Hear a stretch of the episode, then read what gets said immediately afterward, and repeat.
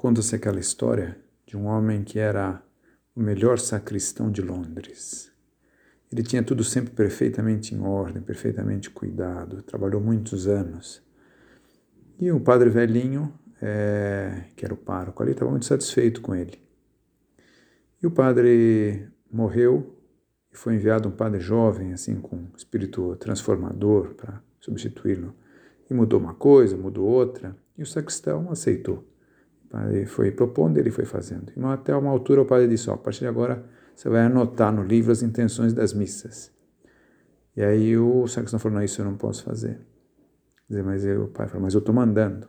Não, o senhor pode me pedir qualquer coisa, mas isso eu não posso fazer. E por quê? Dizia já o padre jovem assim, irritado, né? Porque eu não sei escrever. O senhor não sabe escrever?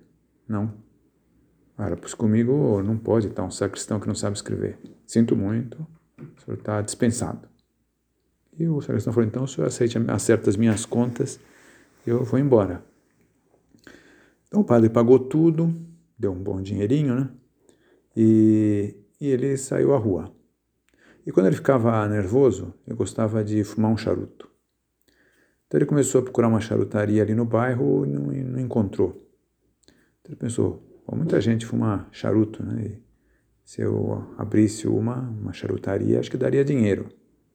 Ele pegou aquele dinheirinho do, do, da dispensa dele do trabalho, comprou uma lojinha, começou sua charutaria e encheu de gente.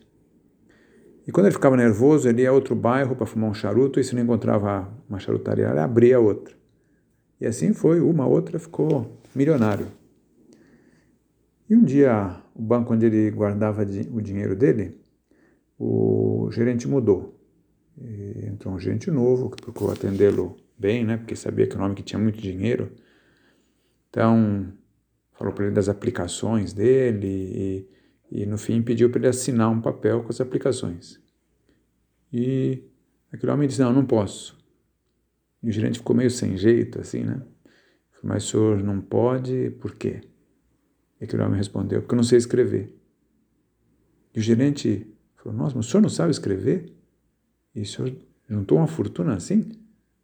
O que o senhor seria então se eu tivesse aprendido a escrever? E ele respondeu: Eu seria sacristão. E mostra assim a relatividade né, dos, dos bens e do que se valoriza numa pessoa. Às vezes a gente pensa em uma pessoa, ah, essa pessoa não tem tal qualidade, tem tal defeito, inaceitável, né? Como é que pode ser? Olha, muito relativo, né? Às vezes, uma outra série de outras coisas transforma aquilo numa questão muito secundária, né?